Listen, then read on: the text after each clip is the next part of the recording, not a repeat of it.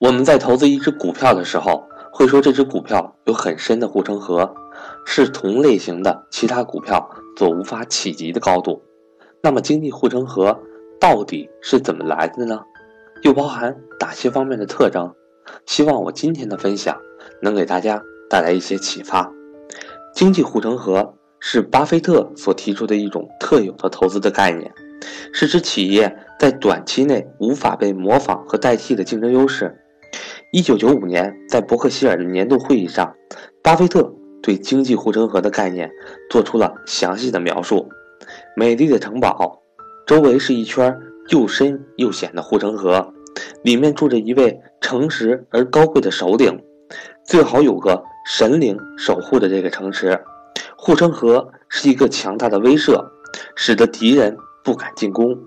首领不断创造财富，但不单独占有它。粗略的翻译一下，就是我们喜欢的是那些具有控制地位的大公司，这些公司的特许权很难被复制，具有极大的或者说是永久的持续运作能力。经济护城河是企业能够常年保持竞争优势的结构性特征，具有使其竞争对手难以复制的品质。拥有经济护城河的公司，可以在更长的时间内。为投资者创造出更多的超额利润。有些公司或者行业收入和利润可能会表现出爆发式的增长，但是其不具备经济护城河的话，终究是昙花一现。帕特多尔西《巴菲特的护城河》一书中系统地阐述了经济护城河的概念。该书指出，经济护城河包括无形资产、顾客转换成本。网络效应、成本优势等四大方面。今天主要给大家解读无形资产和顾客转换成本前两个方面。第一，无形资产，现在的公司价值很大程度已经不依靠有形资产，而是无形资产。无形资产才是公司获得超额收益的主要因素。无形资产包括公司的品牌、拥有的专利以及法定许可。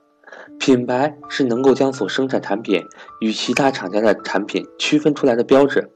值得注意的是，并非所有公司的品牌都是经济护城河，只有那些具有定价权或者是能够使顾客重复购买的品牌才是强大的经济护城河。如果一个企业仅仅凭借着品牌就能够以更高价格出售同类型产品的话，那么这个品牌就很可能是一个强大的护城河。例如都是钻石销售商，但蒂芙尼品牌的钻石就可以卖得更贵些。同在货架上出售的饼干，消费者更可能会选择重复购买卡夫食品旗下品牌的饼干。在制药和高科技领域，专利是这些公司的护城河。一种药品的生产成本可能非常便宜，但在市场上的售价非常昂贵。拥有这种药品专利的制药公司获得了超额利润。因为其他制药公司不能够进行生产和销售，制药行业内的公司正是因为药品种类繁多、繁多各种专利保护，因此整个行业都长期享有超额利润。当然，也要有小心的地方，例如专利是有期限的，期限届满就会被模仿。此外，即便在保护期内，也会不断被其竞争对手钻空子。专利要成为名副其实的竞争优势，需要企业拥有历史悠久的创新系统和一大批的专利产品。在政府法定许可方面，中国市场上存在着大量此类型公司，例如城市供水、电网、高速公路、铁路、机场、港口、燃气公司等。因为在同一地区都不适合存在多家公司进行竞争。否则会形成巨大的投资性浪费，从而形成自然垄断。此外，中国的银行业、电信业、烟草业、澳门的博彩业等，因为各种安全、习俗等原因，都限制进入，均会获得超额收益。虽然拥有政府的特许经营权，但是这些行业往往必须接受来自政府的价格监管。如果存在可以自由定价，却不受任何政府管制的经营权。那么，这才是最为宽广的护城河。第二，顾客转换成本。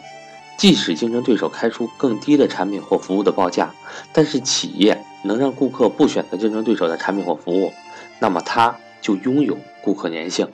为什么顾客宁愿忍受更高的价格而不选择竞争对手呢？答案就在于转换成本。顾客选择别的供应商，可能会面临各种兼容的问题，例如新的生产设备与原有生产体系的兼容问题，还可能碰上转换时间需要的时间成本问题。员工需要重新学习新的机械设备或者软件才能够继续上岗。例如，在医疗器械行业，操作医疗器械的医师需要经过相当长时间的培训，才能够熟练使用器械。出于为患者生命安全的考虑，一旦用惯了某一品牌器械，并不会轻易更换。在软件行业，各种专业软件都需要相当的时间培训，才能够熟练使用，因而顾客也不会轻易更换。顾客还会因为安全因素不会更换更换厂商。如果顾客是高精尖设备的生产商，所生产的产品在安全性、精度、品质上都有极高要求，为了保障自身的信誉，那么他也不会因仅仅是因为低价就更换供应商。否则，一旦产品出现问题，就会造成无法挽回的损失。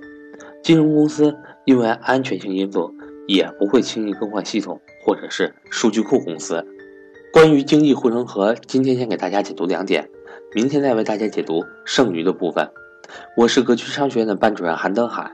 格局现在年底报名送礼活动，我有一直在发布，相信大家也都知道。欢迎大家找我报名学习。现在是格局一年中报名最优惠的时候。十二月五日，格局有安排投资理财班线上课程。十二月十日。格局有安排家庭资产配置班线上课程，十二月十六日，格局在广州有安排投资理财面授班，欢迎珠三角地区的学员找我报名。报名格局课程均有好礼赠送。